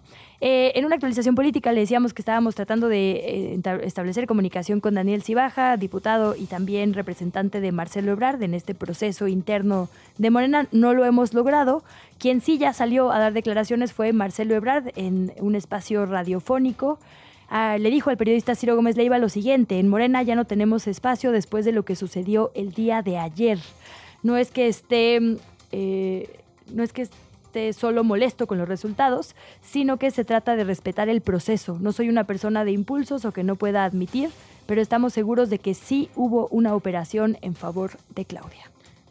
Bueno, se van cerrando las puertas, se van cerrando las puertas ahí para Marcelo Ebrard. Por otra parte, ya lo platicábamos justamente con el dirigente de Morena aquí en la Ciudad de México, pero Cuauhtémoc Blanco también se destapó para la contienda capitalina, el gobernador de Morelos se suma a quienes aspiran a competir por la jefatura de gobierno de la Ciudad de México en 2024. Fue un chacaleo, no una entrevista per se, pero dijo que él no solo es conocido en la Ciudad de México, sino que es conocido internacionalmente. Ahora bien, habría que preguntar si por eh, deportista, por político, ¿no? Porque al fin, finalmente no es lo mismo, aunque se parecen. Bueno, mencionó también que está consciente que la candidatura se va a definir por encuesta, sin embargo insistió en que ya analiza si se postula para participar porque pueden pasar muchas sorpresas. Ahora bien, al ser cuestionado sobre este destape, le preguntaron a Omar García Harfush qué opinaba al respecto. Dijo que todos tienen derecho a hacer públicas sus aspiraciones, pero pidió esperar el proceso interno de Moreno, un poco en la línea de lo que nos decía Sebastián Ramírez hace unos minutos. ¿Qué chilangos pasa? En los medios y en las redes sociales. Hoy le recomendamos en los medios de comunicación la columna precisamente de Melisa Ayala en Opinión 51 que habla de esta decisión de la Suprema Corte de declarar inconstitucionales los artículos del Código Penal que criminalizan a las mujeres por decidir sobre su propio cuerpo, eh, es decir, el aborto. Hay un párrafo que me gusta y que le leo de volada. La sala sostuvo que la criminalización del aborto constituye un acto de violencia y discriminación por razón de género, ya que perpetúa el estereotipo de que las mujeres y las personas gestantes solo pueden ejercer libremente su sexualidad para procrear y refuerza el rol de género que impone la maternidad como un destino obligatorio. Y no solo eso, en el asunto resuelto el día de ayer y proyectado por la ministra Margarita Ríos Farjat, la sala determinó que el artículo que impone la suspensión del ejercicio de la profesión al personal médico, a las comadronas y parteras que practiquen un aborto o proporcionen ayuda también es inconstitucional, ya que genera un efecto discriminatorio que se traduce en una menor disponibilidad de profesionales capacitados y dispuestos a practicarlo, lo que a su vez impacta directamente en el sistema de salud y bueno, finalmente en los derechos de las mujeres. Sin lugar a dudas, Luisa, también tenemos que revisar, hemos estado dándole seguimiento a lo que ocurre en el país sudamericano, lo que ocurre en Chile. Estamos algunos días nada más que se cumplan los 50 años del golpe de Estado contra el gobierno de Salvador Allende y vamos a recuperar un texto que lleva el país el día de hoy, descrito por Antonia Laborde, justamente allá en Santiago de Chile, y recupera una encuesta que a mí me parece realmente reveladora, preocupante sobre todo. Solo uno de cada cuatro chilenos y chilenas está interesado o muy interesado en la conmemoración de los 50 años del golpe. Esto es el próximo lunes, el 11 de septiembre. Esta es una encuesta que levanta Pulso Ciudadano, Activa Research. Y es interesante porque a pesar de que la mayoría de los chilenos consultados sí cree que el quiebre democrático de 1973 fue negativo para Chile, injustificable, evitable, también el 44% piensa que un golpe de Estado se justifica dependiendo de las circunstancias que vive el país. Esto me recuerda un poco lo que está ocurriendo en El Salvador. Veíamos algunas encuestas hace poco sobre ese país en el cual eh, Bukele tiene una gran aprobación por parte de la ciudadanía, pero por otra parte también unas 8 de cada 10 personas piensa que da lo mismo vivir o no en una democracia. Para pensarlo sin duda. Oye, y es un asunto también eh, medido eh, regionalmente, digamos, no solo en El Salvador, el Latinobarómetro del Ajá. 2023 Sí. justo resalta que a la gente cada vez le importa menos si es democracia o autoritarismo, lo que le importa son los resultados, lo cual, como en el caso de El Salvador, es muy peligroso si se alcanzan violando los derechos humanos, porque entonces toda la gente está vulnerable. En efecto, la seguridad bueno. y la economía, ¿no? Como esos principales eh, variantes para, para medir un gobierno y el resto parece no importar demasiado. Seguiremos hablando de esto. Cerramos rapidísimo con un in- interactivo que publica hoy The New York Times. Usted sabe que en Estados Unidos una sentencia de la Corte, justo en el sentido opuesto a lo que sucedió en México, quitó, digamos, la protección federal nacional a quienes decidan abortar y dejó la consideración estatal, es decir, que cada entidad eh, resolviera según sus propias leyes. Bueno, lo que calcula ahora el New York Times hace, digamos, un, un mapa donde pone los estados donde aumentó el aborto y curiosamente son los estados fronterizos con los estados que lo prohíben. Es decir, no dejó de haber abortos, solo las mujeres y personas gestantes se cambiaron a la entidad de al lado. La mañanera. Quieren prohibirla, imagínense. Revisamos lo que está ocurriendo en la conferencia matutina del presidente López Obrador. Acaba hace unos minutos de decir que hoy deja de ser el dirigente del Movimiento de Transformación de México, que va a entregar el bastón de mando a Claudia Sheinbaum. Nosotras nos preguntábamos hace un ratito si lo haría durante la conferencia matutina. Pues no, acaba de confirmar que lo va a hacer durante la tarde-noche. Todavía está por definirse el lugar. También obviamente se le preguntó sobre Marcelo Ebrard y dijo que es su amigo, que es buena persona, pero que se debe poner por delante el proyecto ante los intereses personales. El presidente dijo también que espera que Marcelo siga dentro del proyecto de Morena y agradeció a todos y a todas los que participaron en este proceso. Te invitamos a seguir la conversación en redes sociales. Nos encuentras en TikTok, Instagram y Facebook como arroba que pasa. Y en Twitter desde la cuenta de Chilango, arroba chilango.com. Bueno, estamos en las redes sociales y también dicen por ahí que estamos en Facebook Live. Eh, perdón por estas ojeras. Sí, sí. Ah, Como dicen por ahí las y los colegas, avisen. Así. Ahora sí Un que poco tarde para enterarnos. Sí. Pero bueno, no le ponga repetición, solo conéctese a esta hora ya, 8 con 9 de la mañana. Y también estamos en los lugares donde escucha usted música, Spotify, Apple. Eh, al terminar la emisión se sube como podcast este programa, así que por allá nos escucha también. En efecto, si no es madrugador o madrugadora, pues ahí lo puede repetir. Bueno, nos vamos con los temas que importan el día de hoy. Elia Almanza, como siempre, qué gusto saludarte. ¿Cómo estás? Hola, ¿qué tal, queridas? Muy buenos días. Muy bien. ¿Y ustedes cómo están? Fe- Bien. Feliz 2024. Sí, ya estamos. exacto. ya, Ya. Yo, yo ya me puedo ir a dormir, ¿no? ¿Qué- ¿Cuál qué- septiembre, no? Octubre, noviembre, ya. Mira, 2024. independientemente de filias y fobias que tengamos personalmente, la verdad es que sí hay que poner sobre la mesa que vamos a escoger entre dos mujeres. Eso es Eso una es gran importantísimo Eso es una y sin duda. Amanece una soleado el 2024. Ay, Sí. Ese tema en 2024 es importante. Oigan, pero bueno, yo también vengo a contarles de las cosas que están sucediendo, por ejemplo, en el Congreso de la Ciudad de México y que hay que ponerle detalle, hay que observar, porque son cambios de darse, ¿no? Es un proceso, sabemos, eh, los procesos legislativos de darse muy significativos. Y es que la diputada local priista Silvia Sánchez Barrios presentó una iniciativa que busca castigar a nivel federal hasta con siete años de prisión y multas a funcionarios públicos que filtren, guarden o exhiban material audiovisual o documentos relacionados con un hecho delictivo. Esta iniciativa busca reformar el Código Penal Federal y sancionar a servidores públicos que por alguna razón o su trabajo tengan acceso a esta información, la graben, la comparten, la difundan o incluso la vendan, porque ha habido casos. Estas sanciones evidentemente se plantea que sean más duras cuando se trate de mujeres, niñas, niños o adolescentes o alguna persona en situación de vulnerabilidad. Y esta iniciativa bueno, pues ya fue denominada como la ley Ocaña. Esto recordarán en referencia a la difusión Mm. de fotografías del cuerpo De este sin actor. vida del actor Octavio Ocaña. Era conocido por interpretar eh, el papel de Benito en la serie mexicana Vecinos.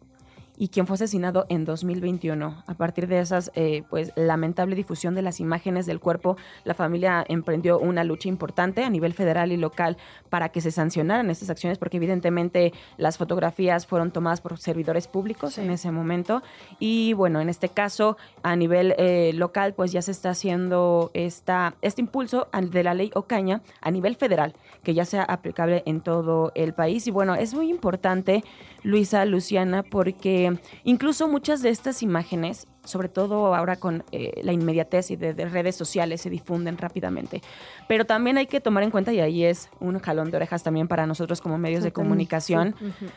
Eh, informamos, ¿no? Y lo estoy poniendo entre comillas, eh, y, y se difunden y se replican muchas veces estas imágenes, estos videos, que bueno, lastiman mucho la dignidad, no solamente de quienes se están refiriendo de la persona, sino también de la familia y también buscan, bueno, pues eh, que esto haga conciencia también a las personas, a la ciudadanía, de difundir este tipo de imágenes e información en las redes sociales. Pero bueno, en este caso las sanciones se dan para servidores públicos, porque bueno, aparte son servidores públicos, implicaría violaciones a derechos humanos de las personas, de las familias, y es bueno un paso, un paso en ese sentido. Recordemos que esto tiene un antecedente, la, la ley de Ingrid, que justamente por el caso de Ingrid Escamilla, donde pasó algo muy similar, varios medios de comunicación llevaron fotos revictimizando a Ingrid, fotos de, de su cuerpo, fotos realmente que dañaban a los familiares y no solo eso, recordemos que en este caso no solo hay un, hay un daño directo contra las víctimas, sino también contra la sociedad en su conjunto. Es algo que volvimos a platicar con el video de los, de los cinco jóvenes en Lagos de Moreno, este tipo de imágenes que empiezan a circular, que son replicadas y que finalmente lo único que hacen es crear desinformación, ampliar un mensaje de violencia, afectar directamente a las víctimas y a sus familiares. Totalmente. De hecho, un poco más adelante vamos a estar platicando con la periodista Marcela Turati, que es pionera en contar las historias desde la perspectiva de víctimas, porque es la única manera de construir paz. Muchas veces nos preguntamos cómo resolvemos este México, que es una bola de nieve de violencia, ¿no? ¿Cómo paramos esta inercia? Pues sí, lo primero es no siendo violentas y violentos desde no respetar la dignidad de una persona con algo tan obvio como una fotografía. Y dejar de normalizarlo, ¿no? Sí. Porque lo vemos eh, que se difunde tan rápido y sientes una inercia de subir, comentar, compartir. Insisto, cuando somos medios de comunicación todavía más. Es un pero agravante, Siempre, totalmente, y tenemos mucha responsabilidad en ello, pero siempre vale la pena detenerse, ¿no? Y ponerse a pensar de dónde vienen estas imágenes. Evidentemente, cuando es un proceso así, un, un hecho delictivo, muchas de ellas vienen de las autoridades y a lo mejor como medios de comunicación dices, pues me lo filtraron, es una información valiosa, yo la voy a, dar a conocer, pero antes de eso están las familias y las víctimas. No, y ahí, perdón, nada más, dices, ¿de dónde y también por qué y para ¿Por qué? qué? Hablando de preguntas periodísticas. ¿Por qué una autoridad le filtraría a periodistas sin ética la- una foto violenta? ¿no? ¿Qué, qué- qué está pretendiendo? Pues lo más probable es echarle la culpa, como fue en este caso, que se Ujú. intentó decir que se había disparado a él solito, ¿no? Eso había sido suicidio, por supuesto. Claro, sí, la familia lo estuvo que buscan inconforme. es adelantarse para quitarse responsabilidad. Cl- Claro, y un peritaje que en ese momento, en este caso de, de- de este joven de Ocaña, un peritaje independiente de la familia, pues eh, resuelve y da todo lo contrario, ¿no? Claro, que no se claro. trataba de eso, lo que es más, más lacerante. Pero bueno, es un tema, una iniciativa que sin duda le daremos seguimiento y les estaremos contando por acá. Claro que sí, Elia, muchísimas gracias. Gracias, buenos siempre. días. La entrevista. ¿Ya estás grabando? Seguimos hablando del Congreso de la Ciudad de México. Ayer le adelantamos la noticia de justamente una propuesta del legislador por Morena, Temístocles Villanueva, que busca una modificación al Código Civil aquí en la Ciudad de México para que se reconozca en las actas de nacimiento el género no binario. Es una propuesta que establece que quienes tengan más de 12 años y su autopercepción sea no binaria, es decir, que no sea ni masculino ni femenino, puede hacer este cambio en el acta de nacimiento, en su identificación, pues. Y sobre ello vamos a platicar con Ari Muñoz. Muy buenos días y gracias. Muy buenos días, gracias a ti por el espacio.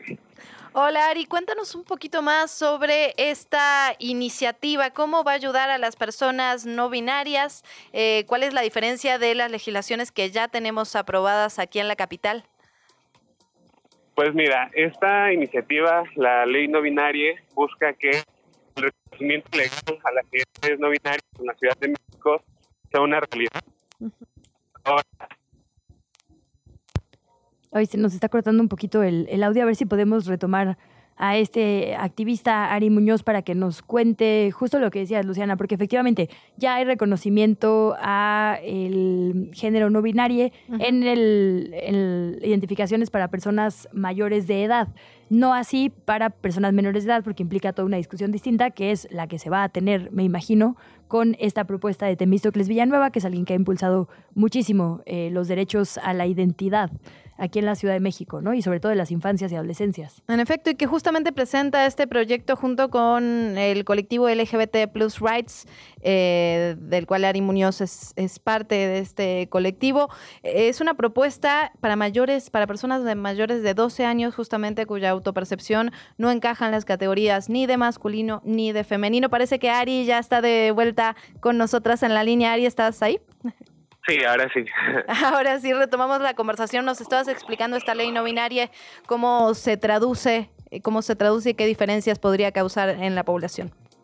Sí, pues mira, como te contaba, eh, esta ley no binaria viene a cambiar lo que actualmente tenemos en la Ciudad de México, que solamente permite este trámite de rectificación de género en las actas de nacimiento para personas transbinarias, es decir, que solamente acepta dos categorías, hombre o mujer. No contempla en ningún momento algo que salga de este binarismo de género y lo que nosotros estamos buscando es que con esta iniciativa de ley ya las personas no binarias podamos hacer este mismo trámite administrativo en lugar de tener que irnos a juicios de amparo, a peticiones ciudadanas y que sea contemplado en la legislación pues nuestra existencia como personas y nuestro acceso a este derecho tan importante como lo es la identidad. Ari, hubo una discusión importante porque eh, recordarás que ya el género no binario está reconocido en las cines, eh, por ahí en los pasaportes también, pero había una discusión sobre cómo se debe, eh, digamos, literalmente cómo debe ser la opción. Porque sí, masculino M, femenino F y no binaria le habían puesto como una X o algo así que también causó como mucha polémica. Parecen cosas de forma, pero, pero podrían ser también de fondo, ¿no? Sí, claro, pues eh, estamos hablando de algo que está cambiando todos los sistemas que tenemos en, eh, en, todas las legislaciones públicas, en todas las políticas públicas, y que obviamente vienen a mover no solamente algo burocrático y administrativo o político, sino también algo social y cultural, ¿no? Entonces, eh, también yo creo que esta parte de la nomenclatura es muy importante porque habla también de la identidad, ¿no? Hay personas que quizás han declarado que la X suena un poco agresiva, que quizás no les da esta representación eh, como podría ser una NB, por ejemplo, o algunas otras opciones, porque hay que recordar que el paraguas no binario es eso, es un paraguas, porque somos varias identidades, ¿no? Hay personas que se identifican como a género, como trigénero, como género fluido, entonces eh, eso también es muy importante a la hora de también identificarnos y que no solamente estamos hablando de papeles, ¿no? También estamos hablando de identidad. Ari, por ahora estamos hablando de una iniciativa que es presentada, falta todavía un largo camino por recorrer. Te preguntarte con qué, digamos, con qué resistencias se han encontrado, me imagino que son varias, y cuán viable ven la, la aprobación de esta, de esta iniciativa. Pues mira, desde inicios de este año empezamos con pláticas justamente pues del proyecto que antecedió a esta iniciativa que es Resonancias del Género, mm. que fueron mesas de trabajo para construir eh, justamente pues las necesidades más urgentes de la comunidad no binaria aquí en Ciudad de México y que eh, pues desde ese momento nos empezamos a buscar con diferentes personas legisladoras de eh, diferentes grupos parlamentarios, ¿no? esa vez que presentamos la convocatoria de resonancias del género, lo hicimos en compañía pues del grupo parlamentario del PRI, de Morena, del PRD y de Movimiento Ciudadano. Entonces, ya estamos buscando ese consenso en eh, el, el panorama político del Congreso. Creo que tenemos una muy buena oportunidad en estos momentos y a pesar de que pues el tema de la identidad de género ha causado mucha polémica en nuestro Congreso, creo que estamos llegando a los puntos que tenemos que llegar y que también un punto a destacar muy importante es que esta iniciativa se turnó a la Comisión de Igualdad de Género, que es una comisión pues muy sensible y que sabemos que atiende los temas y que sabemos que pues podemos tener una muy buena posibilidad de que esta ley sea una realidad y que así podamos acceder a nuestro derecho a la identidad como personas no binarias. Sí, justo por ahí la legisladora Ana Francis Moore ha sido activista en un montón de estos temas, eh, desde el arte, ¿no? El, ella es eh, actriz de teatro, hasta ahora en la política también, entonces, bueno, sería interesante seguirla ahora que nos dices con quién y preguntarte eh, en los tres minutitos que nos quedan antes del corte, Ari, por, digamos, todo el efecto amplio que puede tener esta modificación, porque aparentemente es un papel, pero la identidad es un derecho llave. Sin identidad no hay salud, no hay seguridad, ¿no? Digamos, la, la correcta identidad reconocida significa un montón de cosas para la gente. Sí, pues tiene un impacto muy significativo en la vida de las personas y eso es lo que creo que nos debe de dar mucho gusto, que siquiera esta iniciativa se esté discutiendo y esté ya en el Pleno del Congreso de la Ciudad de México, porque, eh, pues justamente, ¿no? O sea, yo tengo el derecho a nombrarme y reconocerme como yo me identifico y eso me da pues paso a justamente, ¿no? Acceder a una escuela, acceder a un nombre, acceder pues al, al desarrollo de la identidad, de la personalidad y que es algo que constitucionalmente a nivel federal y a nivel local se reconoce, ¿no? Y que sí debemos de eh, estar peleando por ello y luchando por ello como un derecho inicial, así súper, súper básico. Y desde que Chilangos pasa vamos a estar dándole seguimiento, sin duda. Ari Muñoz, muchísimas gracias por haber estado con nosotras esta mañana. Muchas gracias a ustedes.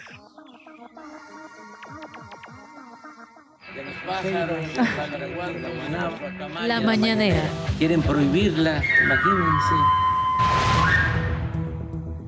Son las 8 de la mañana con 24 minutos y tenemos información que viene precisamente de la conferencia matutina del presidente López Obrador y que está relacionada con el diálogo o la falta del con Marcelo Ebrard. Se le preguntó nuevamente al presidente y dijo que una vez que él entregue el bastón de mando y que deje de ser el dirigente, va a corresponder a Claudia tomar las decisiones en cuanto al tema de Marcelo Ebrard, del ex canciller.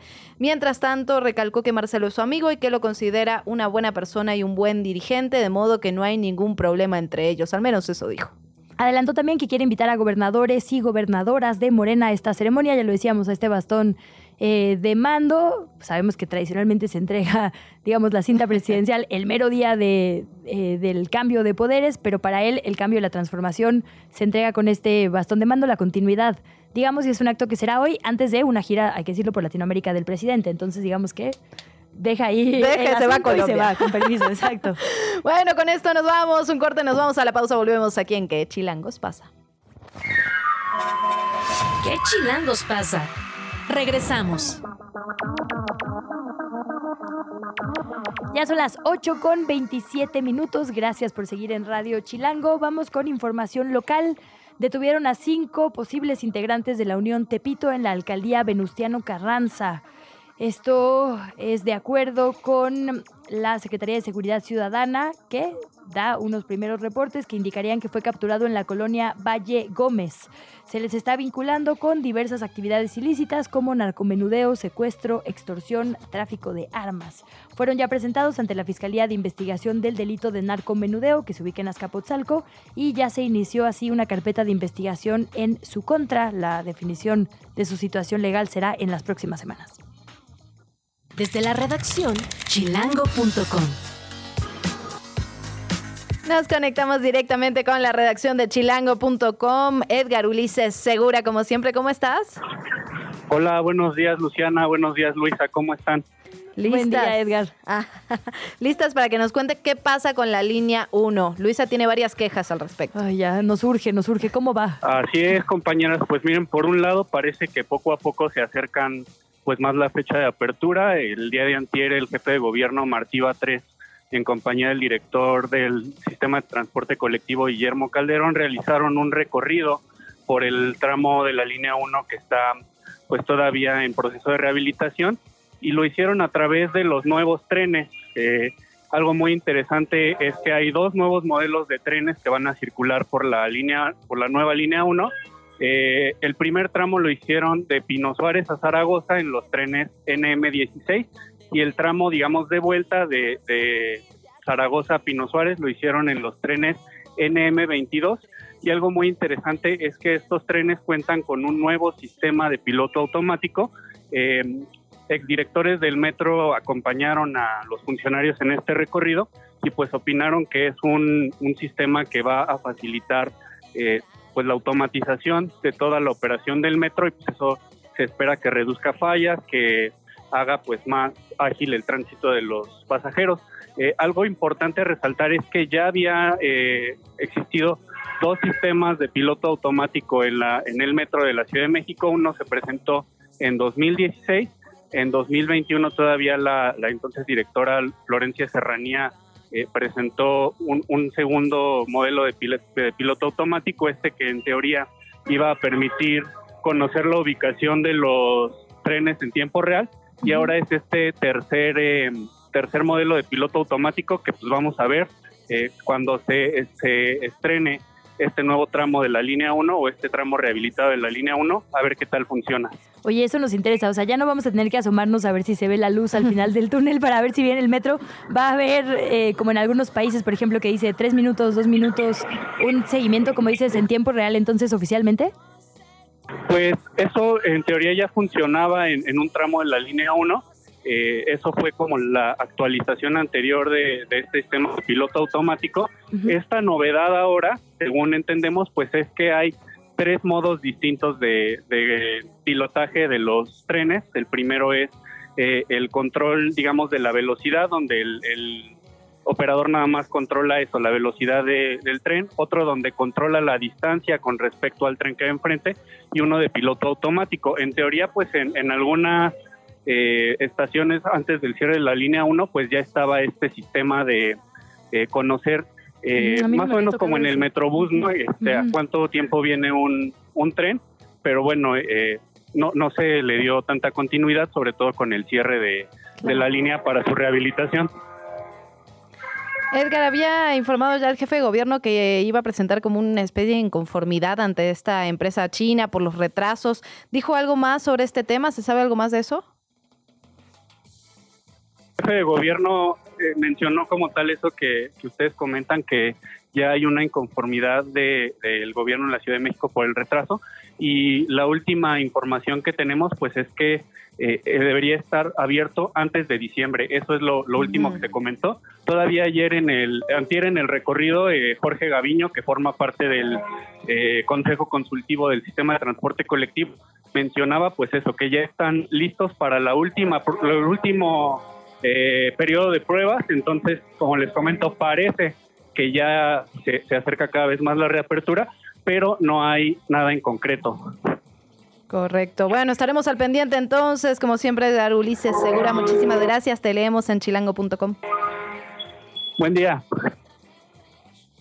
Antes de ir a otros temas, también déjeme actualizarle la información política. Evidentemente hoy estamos siguiendo muy de cerca a Claudia Sheinbaum como eh, coordinadora nacional de la Cuarta Transformación oficialmente. Acaba de tuitear a las 8.26, bueno, de poner un mensaje en X, creo que no sé cómo se va a decir ahora, pero bueno, puso en Twitter sus se dice, redes Twitter. Sociales tan chidas. que eh, está iniciando ya una reunión el día de hoy para definir las tareas del movimiento y confirma lo que le decíamos, se expuso en la mañanera. En la tarde, noche, habrá una reunión con el presidente y las gobernadoras y los gobernadores. Cierra este mensaje con la frase, con compromiso y mucho entusiasmo, vamos por el camino de la transformación. La entrevista. ¿Ya estás grabando? Bueno, nos vamos con otros temas. Tenemos el gusto y el placer de recibir en este foro, en este estudio, a Marcela Turati. Ella es periodista especializada en derechos humanos, autora de San Fernando, La Última Parada, entre otros libros, y si me lo permiten, una referente para todas las periodistas de este país. Marcela, qué alegría tenerte con nosotras. No, pues muchas gracias. eh, y también feliz de ver que son dos mujeres en cabina. Guau.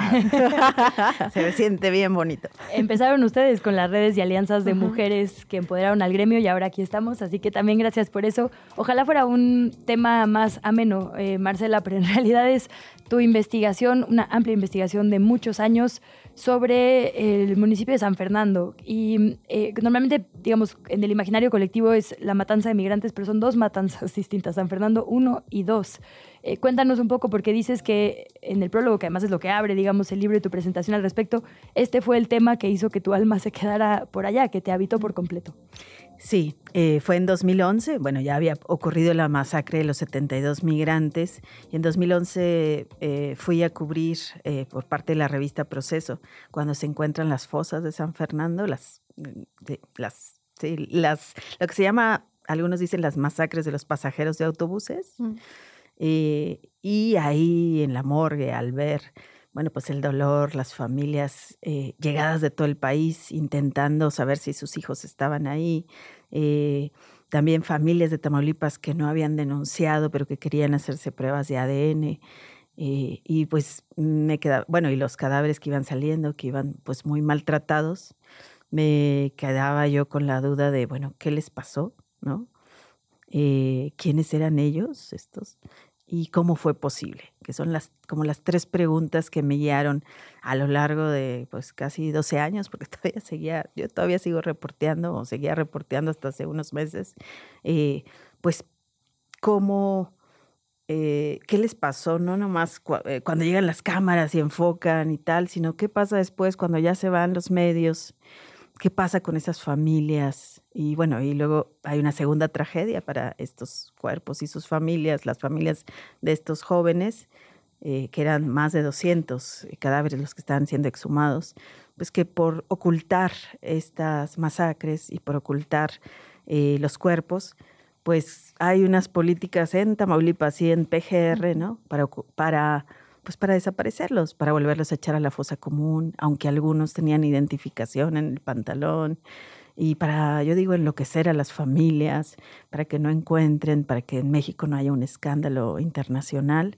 Entonces, de eso habla el libro, pero también de los mecanismos, bueno, de la crisis forense, de por qué tenemos tantas personas desaparecidas, pero también es un poco de cuando ya se le echa luz a esto y cuando llega el equipo argentino de antropología forense, se firma un convenio, un, convenio forense con la PGR y con muchos problemas logra sacarles información a la CEIDO, que como siempre nunca quiere darla a esta Procuraduría de Delincuencia Organizada, pues se dan cuenta de eso, de que habían incinerado cuerpos de los que no tenían identif- identificados plenamente, que habían errado cadáveres que estaban enterrados en un país, se los habían dado a una familia y eran de otra familia, de otro país.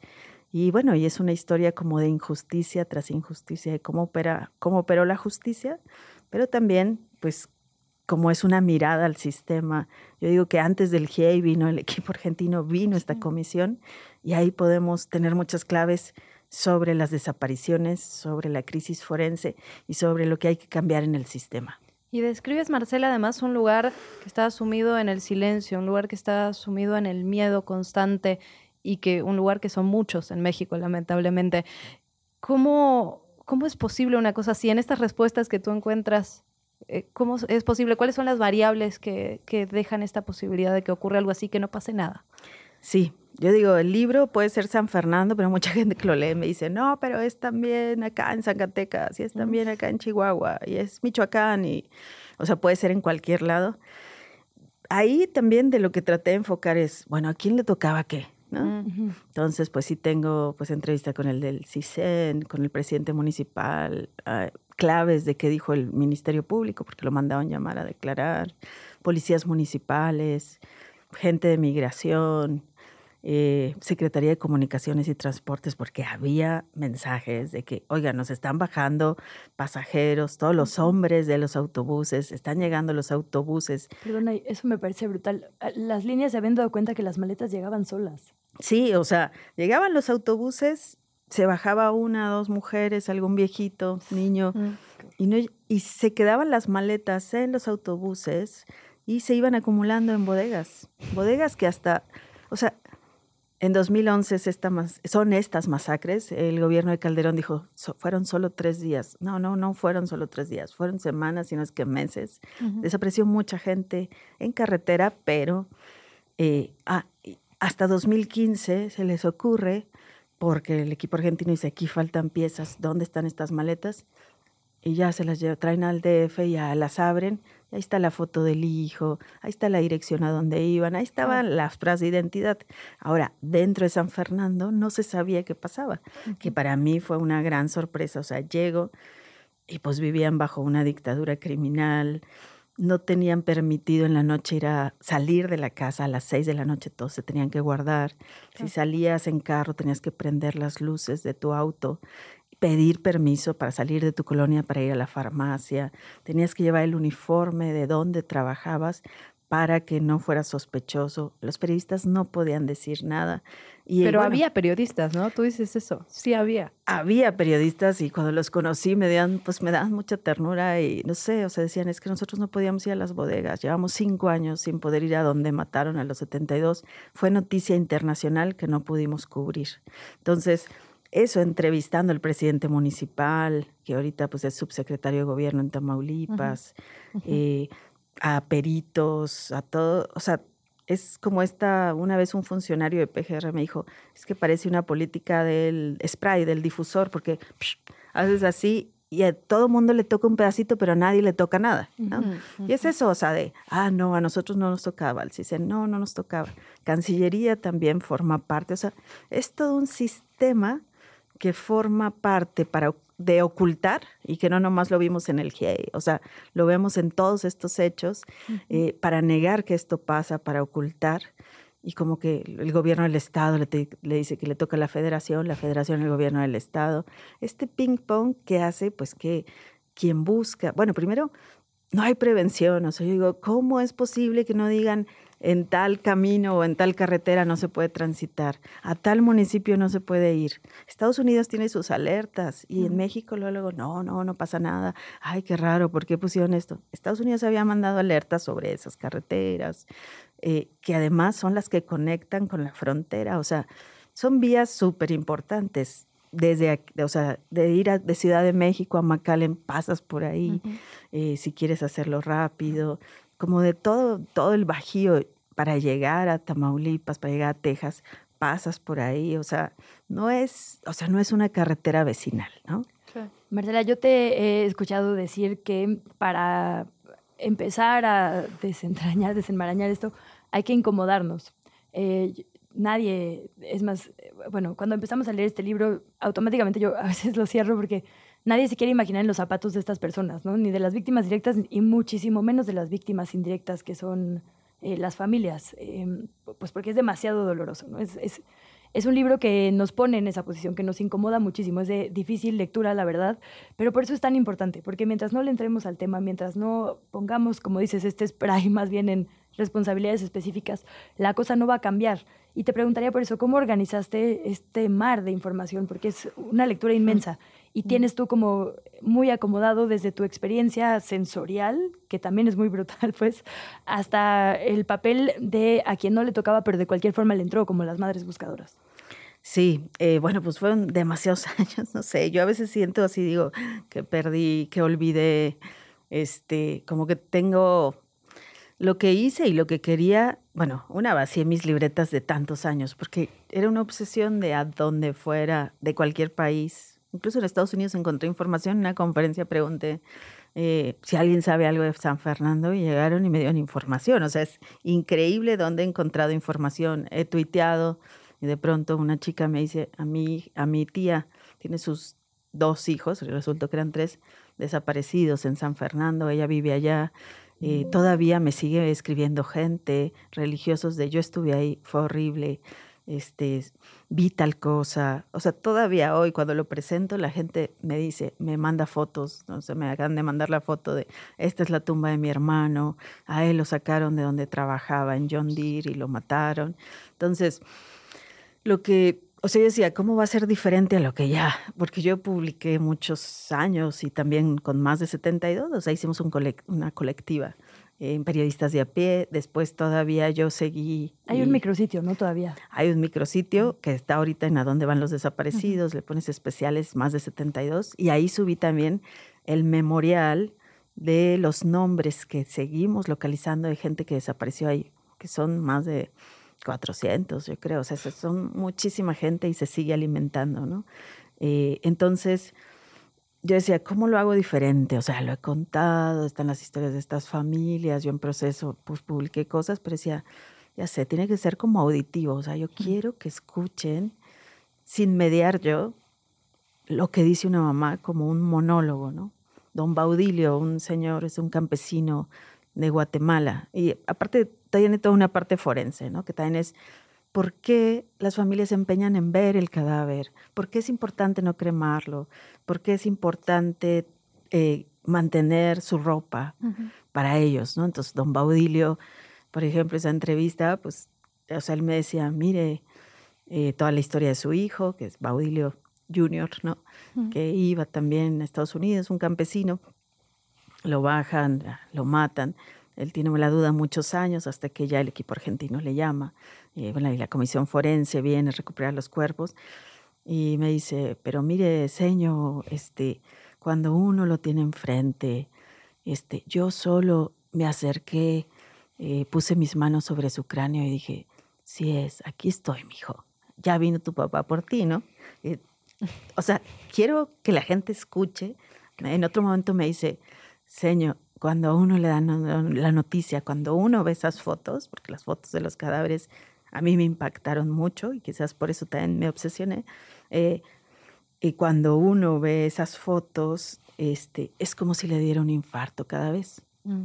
E incluso, o sea, entregando el libro a un señor de, al señor Ventura, ¿no? Eh, el papá de Leo Ventura, un joven de eh, Guanajuato, de Torres de Felipe, San Felipe Torres Mochas, que iba para allá, se lo di y, ay, o sea, le dije, le leí la parte que ya él ya conocía, que él me había contado. Y no, o sea, fue así de, se tocó el corazón y así me decía, espéreme, espéreme, ¿no? Me tengo que reponer. Mm. Entonces, yo digo, ellos saben lo que hay, las familias saben la brutalidad que hay. Todos debemos de saberlo y no para ponernos a, digo, para recordar a las víctimas. Yo quisiera que se hiciera una comisión de la verdad para, este, para este caso, pero también para muchos otros. Este es muy emblemático. Y, y también eh, pues no sé, que haya justicia que y que veamos que eso es lo que trato, no que nos quedemos en el horror, sino ahí hay madres súper luminosas como doña Bertila El Salvador, que logra arrancarle a la PGR después de un amparo de ocho años con sus abogadas de la Fundación para la Justicia, logra arrancarle a la PGR el expediente y gracias a eso las familias pueden saber qué pasó. Porque todas las familias preguntan, cuénteme lo que sea, aunque sea doloroso, o sea, dígame qué sabe. Eso es lo que siempre preguntan. Y bueno, pues también para eso eh, escribí ese libro y lo dejé así, coral, para que la gente escuche lo que una reportera tiene que escuchar cuando acompaña a familias de personas desaparecidas por estos laberintos terribles, burocráticos, espantosos, eh, donde de las que han creado las autoridades, que yo digo con la intención de que la gente no encuentre. Marcela, ahora que dices esto, pienso, tú has sido una de las primeras, ¿no? Que hace este periodismo acompañando a las víctimas, con las víctimas, desde esa perspectiva y ese punto de vista. Han pasado varios años. ¿Qué le falta al periodismo ahora, en tu perspectiva? No me quiero ir del tema, pero, pero aprovechando que te tenemos aquí. Pues falta, yo creo, ponerse al lado de la gente, ¿no? O sea, estamos, el periodismo es muy de mensajes entre los poderosos, como si fuéramos el correo, ¿no?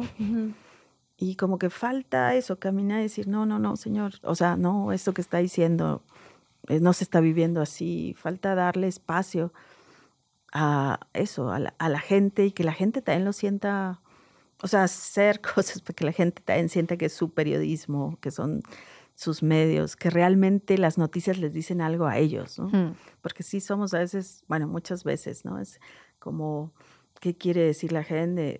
Sí, los, pues los, los que controlan, pero no, las notas tenemos que aterrizarlas para decirle a la gente, ¿y a mí qué? ¿A mí esto cómo me afecta? ¿Esta política qué va a pasar conmigo? es, creo que eso. Pues dejamos la lectura obligada San Fernando, última parada, viaje al crimen autorizado en Tamaulipas. Lo voy a poner así para nuestro Facebook Live para que vean que sí lo estamos considerando, de Marcela Turati. Muchísimas gracias, Marcela. Digo, lo decimos hasta el cansancio. Es de verdad un honor platicar contigo y tenerte en este espacio. No, muchas gracias. Es un honor para mí y pues felicidades por este nuevo espacio. Muchas gracias. a ti. Tuyo también. gracias. ¿Qué chilangos pasa en el mundo? Empezamos en Brasil. Se actualizó el día de hoy la cifra de víctimas mortales a causa del excepcional ciclón que está azotando al sur de ese país. Son al menos 39 las personas que han perdido la vida. Hay nueve desaparecidas y 7.700 que fueron rescatadas desde la madrugada del lunes. El estado de Río Grande eh, do Sul enfrentó el desastre climático más mortífero en su historia y el más reciente en el país, que trajo estas fuertes lluvias y vientos. Este desastre natural causó destrozos en 79 municipios y dejó a poblaciones completas bajo el agua. Bueno, por otra parte, tenemos que irnos también hasta Estados Unidos. Un juez ordenó a Greg Abbott retirar las boyas del río. Estamos hablando de Texas. Recordemos estas boyas que, bueno, que violan cualquier tratado internacional. El magistrado David Ezra del Distrito Oeste de Texas señaló en su fallo que la barrera de 300 metros de longitud constituye una obstrucción a la capacidad navegable del río, del río Bravo y reprendió también al gobierno estatal republicano por no haber solicitado autorización federal antes de instalarla. El fallo también prohíbe a Texas volver a instalar estas boyas o cualquier tipo de estructura sobre el río lo que supone una victoria para el gobierno de Joe Biden. Recordemos que el, gobierno federal y el gobierno de Texas, el gobierno estatal, venían en una larga pelea jurídica y narrativa también sobre estas boyas. El día de hoy parece que hay un paso, un paso para que ya no se vuelvan a instalar. Pásele, güero, ¿qué va a llevar?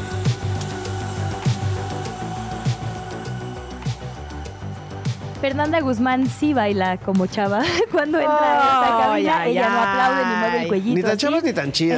no, espera, yo encontré un punto en común con Fernanda ayer. Ya dijimos que somos de una edad similar, que nos vamos a ir de fiesta hoy. De la misma generación. O la misma, cariño, la misma. ¿Cómo están? Gracias por recibirme acá. Eh, cuando dijo cariño mató todo, eh, toda la credibilidad de, de esto que estaban diciendo. Pero bueno, Fer, bienvenida bailando metiéndole juventud a esta cabina. Gracias, gracias por recibirme y bueno, hoy les traigo una nota que eh, ha estado cruzando por mi mente mucho estos días desde que inició la temporada de lluvias, porque pues hemos estado hablando toda la semana y toda la semana pasada sobre inundaciones, encharcamientos, fugas y pues la Ciudad de México se nos inunda de forma caótica cada año. Pero al mismo tiempo tenemos constantes problemas de desabasto de agua y estamos muy cerca de llegar al día cero, ya lo hablamos en este programa, y vivir una crisis como la que se presentó en Nuevo León. Em, además, a diferencia de otros lugares, el agua de lluvia no se aprovecha en la Ciudad de México para recargar mantos acuíferos, porque los ríos que tenemos en la ciudad están entubados y no hay forma de que se em, abastezcan de las lluvias. La gran mayoría de las precipitaciones en Ciudad de México se pierden yendo directamente al drenaje porque pues siempre está tapado de basura, entre otros problemas, ¿no? Así que los millones de personas que habitamos en la Ciudad de México estamos sometidos a vivir continuamente esa paradoja hídrica entre escasez de agua potable y exceso de lluvia pluvial. Y la captación de lluvia suena como a una gran estrategia que podría ayudarnos a resolver ambos problemas. Pero entonces, ¿cómo vamos avanzando con respecto a ese tema en la ciudad? Lo que sí se está haciendo hoy en día, ¿no? Eh, en esta ciudad, por ejemplo, existe el programa de cosecha de lluvia, que no sé si han escuchado hablar de él. Siento que no es algo como muy, eh, como algo muy público y, debido al problema insistente que tenemos, creo que se debería hablar más de eso. este programa no prestamos tanta atención a veces, ¿no? claro. Pasa desapercibido. Este es un programa social operado por la Secretaría del Medio Ambiente a través de la Dirección General de Coordinación de Políticas y Cultura Ambiental, que tiene como propósito captar el agua de lluvia para abastecer los hogares de, las colonias que presentan mayores niveles de precariedad hídrica. Algunos de los beneficios de captar agua de lluvia son como, por ejemplo, reducir el flujo de agua de los drenajes, eh, lo que se traduce en menos inundaciones, eh, disminuir la cantidad de energía para bombear y transportar aguas a las viviendas de la ciudad, facilitar el acceso al servicio hídrico en viviendas entre 5 y 8 meses del año. o sea, eh, si tú tienes una cisterna con esta tecnología, pues tienes agua no potable, pero asegurada cinco, de 5 a 8 meses del año, lo cual es bastante. Y contribuir a la no sobreexplotación de los mantos acuíferos y a su recuperación, a reducir la demanda de agua. Según este programa, cada hogar en donde se instale una cisterna diseñada eh, con esas características podrá almacenar hasta 2.500 litros. El agua captada a través de estos sistemas se puede emplear para bañarse, lavarse las manos, lavar los platos, eh, ropa, baños y espacios del hogar. No es potable, no se puede beber, pero sin embargo sigue siendo un gran cambio para la vida cotidiana de las personas que, que deciden meterse como a esto, ¿no? Y una gran opción, la verdad, para Claro. esto- estos problemas del que hemos platicado y vamos a seguir platicando. Fermo Guzmán, como siempre, muchísimas gracias. Nos vemos aquí mañana, pero nos vamos a despedir con una canción que hemos pedido insistentemente. Sí, oye, Luisa. ya te la debían. Tenías- Ya, por Dios. Semana y media diciendo la canción más chilanga es La Chilanga Banda. Claro. Pero la tienes que cantar, obvio. Dice la changa. Llegamos al final de ¿Qué chilangos pasa? Recupera nuestra información en las redes sociales de Chilango. En el siguiente programa te esperamos con más información y entretenimiento. Nos escuchamos de 7 a 9. Amanece, sobrevive, infórmate y disfruta la ciudad con nosotras.